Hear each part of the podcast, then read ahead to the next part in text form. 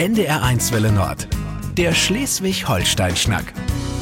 Die Vögel zwitschern. Es ist ein zwar leicht bewölkter und immer noch nicht so richtig schön warmer Frühlingstag bei uns in Schleswig-Holstein, aber es ist einfach wunderschön. Und ich bin auf Gut Seekamp vor den Toren Kiels und zwar bei der Hans-Kock-Stiftung. Hans Kock, Künstler, hat gelebt bis 2007, 1920 geboren. Und ähm, hier auf Gut Seekamp, wo ich bin, hat er gelebt. Und hier gibt es einen wunderschönen Skulpturengarten. Und hier ist die Hans-Kock-Stiftung.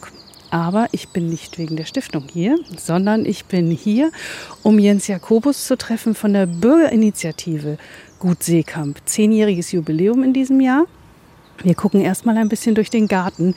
Ähm, diese Statuen, die hier stehen, sie sind ja sehr einprägsam von Hans Kock. Die haben so ganz geometrische Formen. Ähm, und wir finden sie auch teilweise im öffentlichen Raum in Schleswig-Holstein. Ja. Sowohl in Schleswig-Holstein als auch mehrfach in Hamburg. Äh, Hans Kock hatte in Hamburg sein Atelier und hat hier in Kiel, wo er auch geboren ist, Anna Olde, die Tochter äh, aus dem Hause Olde, geheiratet und dann hier eine Stiftung gegründet und auf dem damaligen Gelände der Stadt Kiel, Kiel gehörte das hier, äh, diese Stiftung realisiert.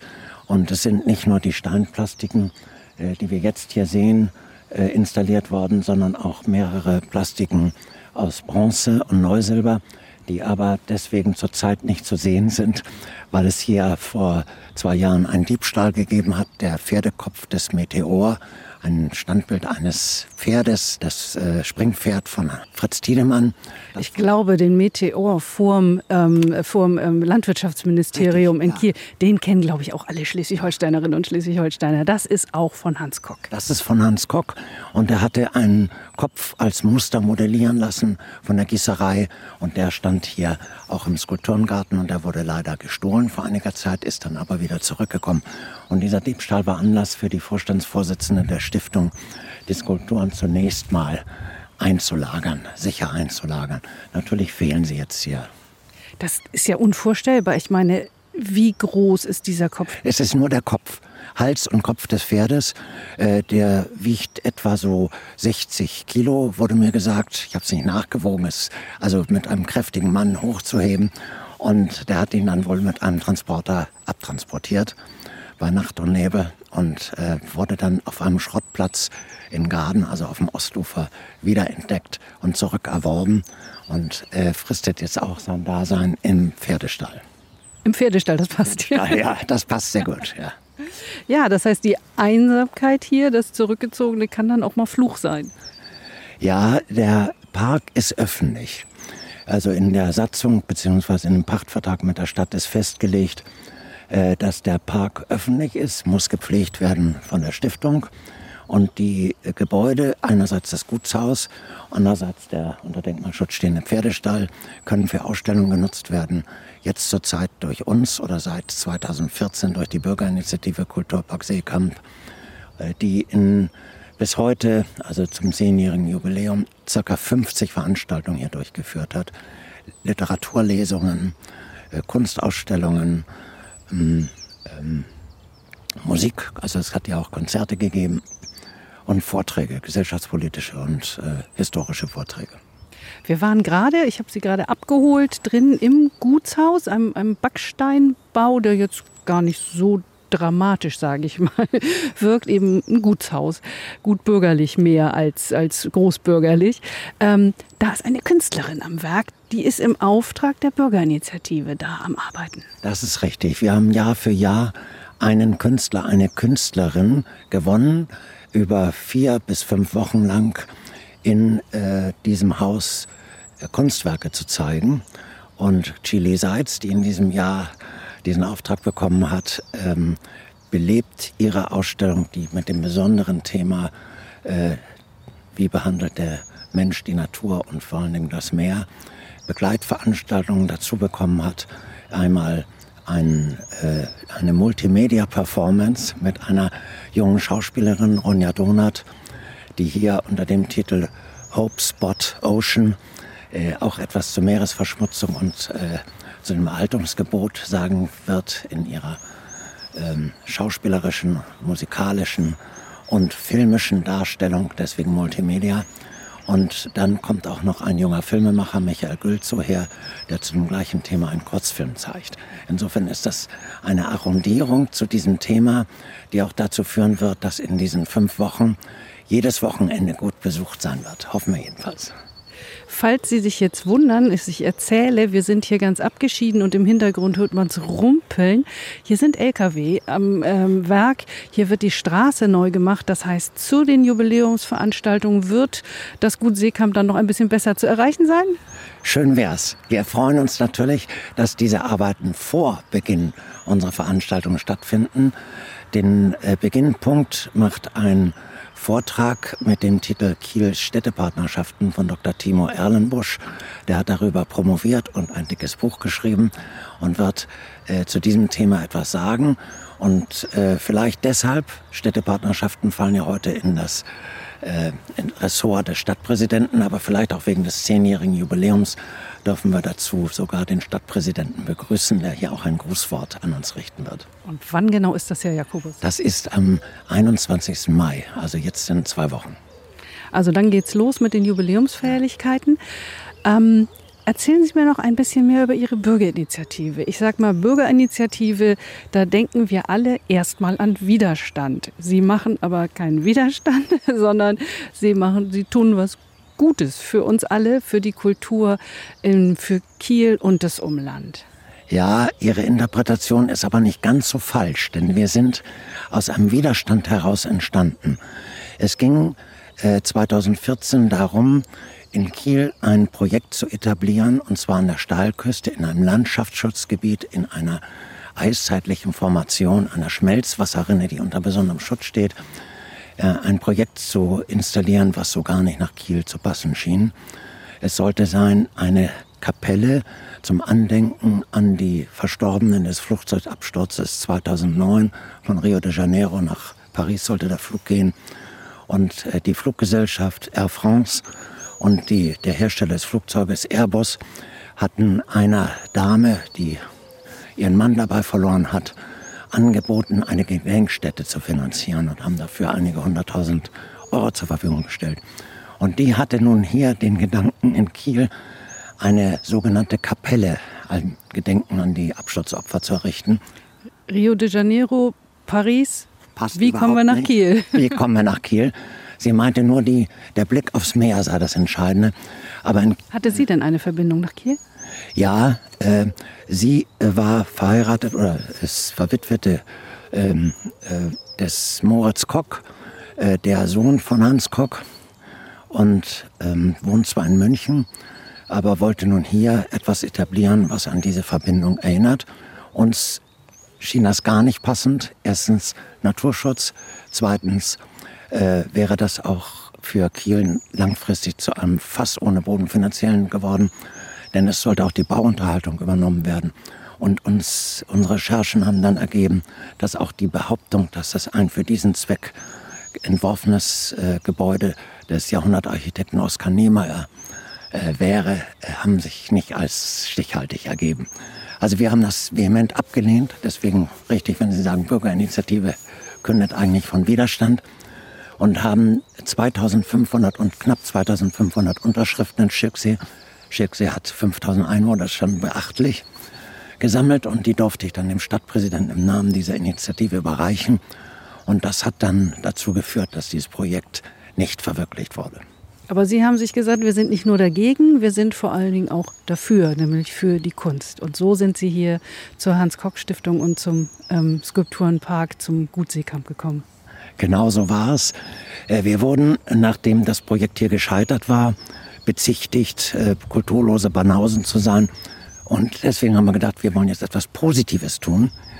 Diese 16 bis 20 Personen, das gab Fluktuationen, mal waren es mehr, mal weniger. Wir sind auch nicht mehr ganz konsistent in der Zusammensetzung.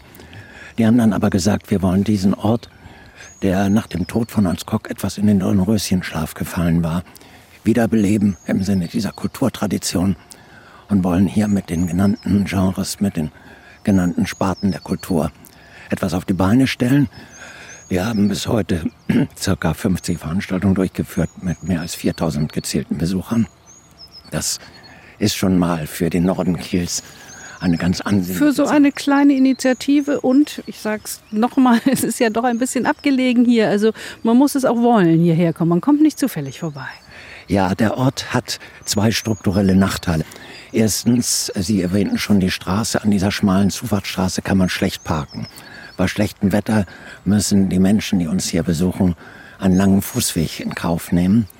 Äh, zweitens, äh, dass die Straße, die Allee, die hierher führt, die mit zur Stiftung gehört, insbesondere für Gehbehinderte sehr schwer passierbar ist. Das ist Kopfsteinpflaster, sehr wellig und äh, wir haben auch schon mal versucht, die Mittel für, eine, für einen Neubau auf die Beine zu bringen. Das haben wir aber nicht geschafft. Wie viele Menschen sind Sie in der Bürgerinitiative? Zurzeit 16. Von diesen 16 gibt es also vier Kuratoren, die jeweils für ihr Genre, für ihre Sparte sprechen und auch die entsprechenden Akteure einladen. Das ist einmal Wolfgang Brammen, der ist selbst Literat, schreibt Bücher. Das ist unser Literaturpapst, wie wir mal scherzhaft sagen. Dann hatten wir bisher, die ist leider ausgeschieden, Kaya Engel, die hier die Musik äh, betreut hat. Sie ist aber selbst noch beruflich aktiv und äh, äh, zurzeit äh, wäre das für sie eine, eine Belastung gewesen, das, die, die Betreuung von Seekamp weiterzumachen. Äh, und äh, dann haben wir letztlich die Kultur. Das machen zwei Damen, Gisela Gülze und Anna Fahl, die beide auch sehr kulturaffin sind und beide auch Kultur geschaffen haben. Die haben jetzt zum Beispiel Chili Seitz für die Ausstellung engagiert. Und letztlich äh, rangiere ich nicht nur als Sprecher der Bürgerinitiative, sondern als Kurator für die Vorträge. Und Herr Jakobus, ähm, Sie sind dazugekommen über die Aktion damals 2014, die Ablehnung, sage ich jetzt mal, der Kapelle. Ähm, seitdem gibt es die Bürgerinitiative, das ist jetzt das zehnte Jahr. Ähm, Sie haben einiges auf die Beine gestellt. Sie sind, Sie sagen, so ein konstanter Kreis mehr oder weniger. Wie sieht es mit dem Nachwuchs aus? Es gab mal Abgänge und Zugänge und wir versuchen uns jetzt etwas zu verjüngen. Der Querschnitt der Mitglieder der 16 zurzeit in der Initiative liegt irgendwo über 70 Jahre. Und da wird es Zeit, dass auch mal Jüngere äh, eintreten. Ich hoffe, das gelingt uns in der Zukunft, dass wir diese Initiative weiterführen können. Was ist denn für junge Menschen interessant an Ihrer Initiative? Also wir haben schon Sachen hier gemacht, von denen wir annahmen, es würden Jugendliche kommen, zum Beispiel ein Poetry Slam. Aber auch da war unter den Besuchern äh, die Haarfarbe weiß überwiegend. Und äh, leider ist der Ort vielleicht äh, zu äh, abgeschieden, auch von der Bushaltestelle hier in Schicksee Süd muss man ja ein Stückchen laufen. Und wir versuchen in diesem Jahr wegen äh, der Ausstellung auch Jugendliche zu gewinnen, weil Chili Seitz auch einen Workshop speziell für Kinder und Jugendliche veranstaltet. Das ist ja spannend. Sie ist ja auch selber eine junge Künstlerin. Ja, sie wird, sie arbeitet hier mit Naturmaterialien. Sie hat hier von den Bäumen und vom Rasen und von anderen äh, Naturobjekten Farben gesammelt, sozusagen destilliert und wird damit äh, arbeiten und die Jugendlichen auch einweisen in diese Arbeit. Sie macht Cyanotopien, das heißt äh, Belichtung von Naturstoffen, die mit Wasser und Licht in Berührung kommen und dann bestimmte Bilder auf die Leinwand zeichnen. Und äh, sie will die Jugendlichen also dazu anleiten, mitzumachen. Und ich hoffe, dass wir eine gute Resonanz da haben. Das ist ja spannend. Und Sie sagten auch, ein Konzert wird es geben. Ja, äh, wir, sind zurzeit, wir können den Akteur noch nicht benennen. Wir haben ähm, im vergangenen Jahr äh, Weltstars sogar hier gehabt, äh, das Frelinghaus-Ensemble äh, mit einem Sextett, Tchaikovsky, Borodin äh, und ähm, haben immer so die Wahl, sollen wir lieber jemand Regionales mit weniger Bekanntheit hier einbinden oder jemand, der nun weltweit unterwegs ist. Axel Zwingenberger war auch schon hier. Äh, und in diesem Jahr die drei Möglichkeiten, die ich noch eruiere, schwanken so dazwischen. Also mal ein Weltstar, mal äh, regional verortet. Wir haben es schon gesagt, Sie sind hier unter einem Dach mit der Hans-Kock-Stiftung. Wie geht das zusammen? Wir sind Partner. Die Hans-Kock-Stiftung stellt uns die Räume zur Verfügung. Sie nimmt dafür keine Miete. Und alles, was wir als Bürgerinitiative erwirtschaften, spenden wir dann am Jahresende dieser Stiftung, die ja finanziell, das darf ich glaube ich so hier auch öffentlich sagen, äh, nicht so gut dasteht, da ja Jahre der Nullzinsbankenpolitik äh, hinter uns liegen und das Kapital der Stiftung insofern nichts eingebracht hat. Und ähm, wir nehmen Gelder ein, einmal dadurch, dass die, insbesondere die weiblichen Mitglieder, das ist immer so, hier für Kaffee und Kuchen, Getränke und auch äh, Fingerfood sorgen. Das verkaufen wir hier nach dem Motto Spende gegen Spende. Und äh, das hat also einen gewissen Überschuss gebracht.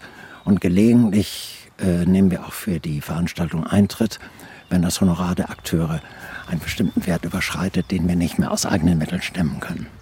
Sie haben gesagt, am 21. Mai geht es los. Ja. Und die Feierlichkeiten gehen aber zum zehnjährigen Bestehen der Initiative, gehen aber über den ganzen Sommer? Ja, das ist so. Wir werden jedenfalls jedes Mal erwähnen, dass es das zehnte Jahr ist. Und äh, deswegen hoffe ich auch, dass wir in diesem Jahr besonders gute Resonanz haben. Da wünsche ich Ihnen ganz viel Erfolg, Ihnen und Ihren Mitstreiterinnen und Mitstreitern der Bürgerinitiative Gut Seekamp. Vielen Dank, Herr Jakobus. Vielen Dank, Frau Lanz. Der Schleswig-Holstein-Schnack auf NDR1 Welle Nord.